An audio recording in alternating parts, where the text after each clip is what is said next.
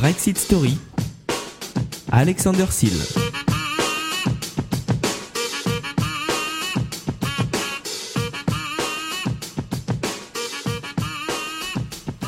Bonjour et bienvenue dans Brexit Stories.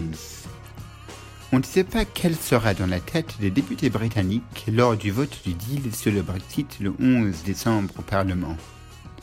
Êtes-vous prêts pour de l'arithmétique? C'est parti Il y aura donc cinq jours de débat avant le vote, et on ne sait pas qui va s'abstenir ou non.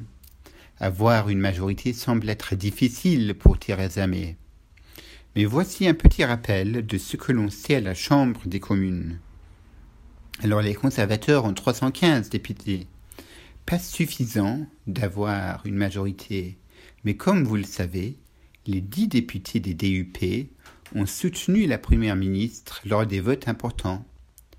Concernant l'opposition, le Labour a 257 députés, le Parti national écossais en a 35, les libéraux démocrates en a 12, il y a 8 indépendants, 4 députés du Parti gallois et un représentant des Verts.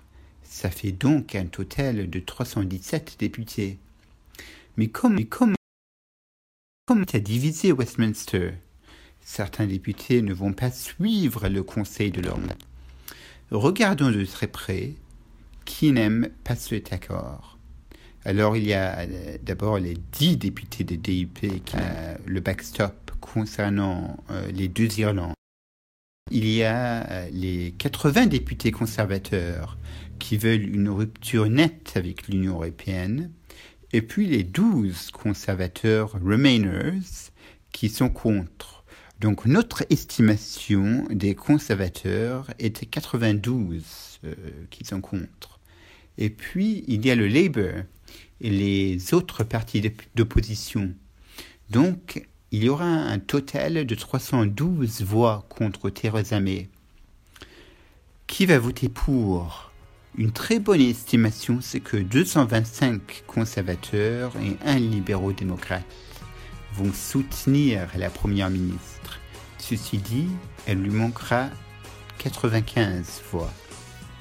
Alors on ne sait pas euh, qui des 312 députés vont soutenir Theresa May ou s'abstenir. Pour l'instant, on est toujours dans l'incertitude. À la semaine prochaine.